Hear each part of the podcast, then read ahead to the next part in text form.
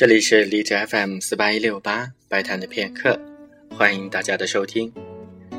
在今天的节目当中，我们将继续来听马勒的第一交响曲。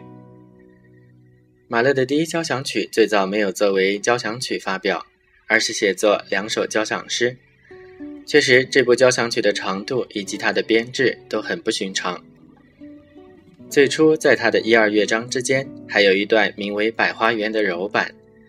后来马勒在修订中又把它去掉了，所以现在这首交响曲就产生了四乐章版和五乐章版两种版本。